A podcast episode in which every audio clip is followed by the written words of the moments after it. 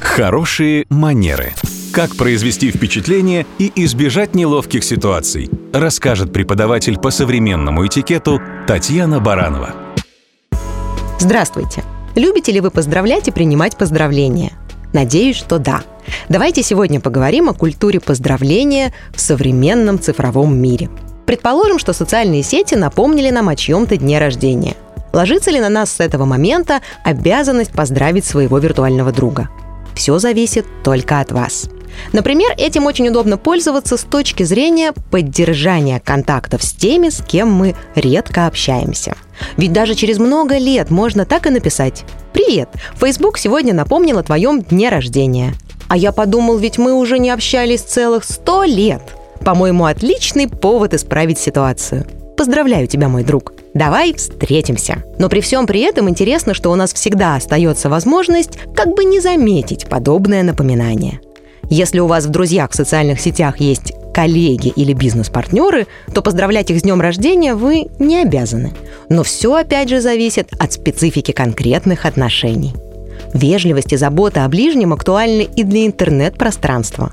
Если можете кого-то искренне поздравить, поздравьте. И это не так важно, лично или через социальные сети. Ведь человеку важен именно сам факт внимания. Это и есть хорошие манеры. Хорошие манеры.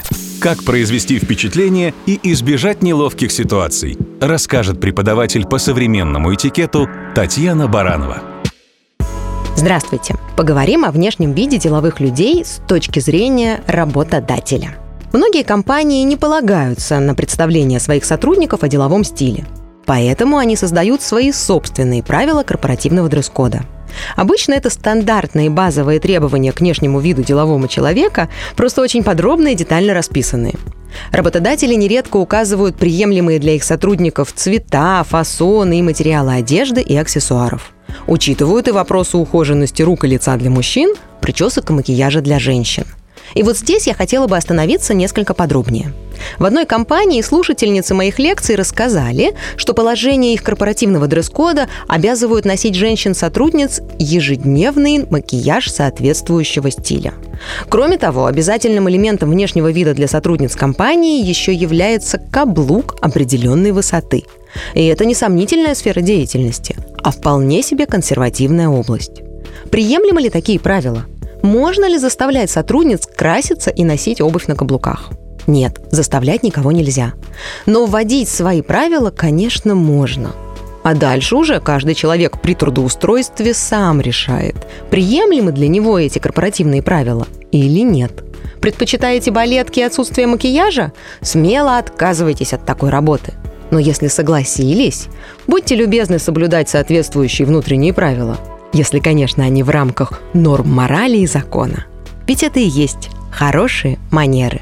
Хорошие манеры. Как произвести впечатление и избежать неловких ситуаций, расскажет преподаватель по современному этикету Татьяна Баранова. Здравствуйте!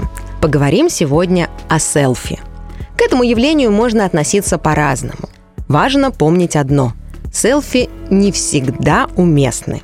Например, на работе себя не стоит фотографировать, хотя бы просто потому, что в объектив могут ненароком попасть коммерческие документы, которые лежат на рабочем столе или открыты, например, на экране компьютера. Печальные и трагические события тоже не место для селфи. Улыбаться себе в камеру на фоне автомобильной аварии, пожара или похорон – идея не очень этичная и приемлемая – Желание запечатлеть себя со звездой иногда может затмить элементарные правила вежливости и учтивости. И вместо приветствия и пара душевных слов знаменитость зачастую получает от поклонников только вид на их спину на своем фоне и вытянутую с телефоном руку. Хотя, надо сказать, что селфи сегодня делают не только простые люди, но и сами знаменитости. Причем нередко прямо на сцене или на красной дорожке. Публика не всегда одобряет такие поступки. Ну, просто потому, что это не особо уважительно по отношению к окружающим, зрителям и поклонникам. Поэтому, например, в прошлом году Канский фестиваль запретил делать селфи на красной дорожке. В современных реалиях, встретившись со звездой, мы просто не можем с ней не сфотографироваться, ибо фото подтверждает сам факт встречи. Так сегодня устроено сознание человека. Но все же давайте постараемся оставаться уважительны друг к другу в любой ситуации. Ведь это и есть хорошие манеры. Хорошие манеры. Как произвести впечатление и избежать неловких ситуаций, расскажет преподаватель по современному этикету Татьяна Баранова. Здравствуйте. Показать уважение к собеседнику можно разными способами. Вербально, то есть словами, и невербально, то есть действиями и жестами. И если с вербальной стороной все более или менее понятно, ну, нужно просто быть вежливым и корректным, то вот невербально мы можем подавать собеседнику очень разные знаки, в том числе и те, которые мы даже не планировали. Например, раньше в знак уважения к собеседнику было принято снимать шляпу при встрече или знакомстве. А сейчас это правило распространяется на солнечные очки и наушники – и вот если человек остается в темных очках во время личного общения, то, возможно, он сам того не желая, может показаться невежливым не только своему визави, но даже другим окружающим людям. Так было, например, в случае общения главного редактора американского Vogue Анны Вентур с королевой Елизаветой II в том году на модном показе британского бренда. Анну Вентур наблюдатели обвинили в недостаточном уважении к королеве, потому что она осталась в очках – но конкретно эта ситуация не так однозначна, потому что темные очки – это часть имиджа главреда ВОК. Во всех остальных случаях лучше смотреть в глаза собеседнику без преград. Исключения могут составлять те ситуации общения на пляже или, например, разговор с родными и близкими людьми.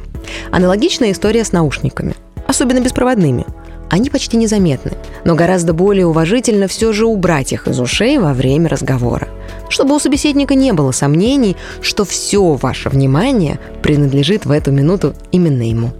Ведь это и есть хорошие манеры.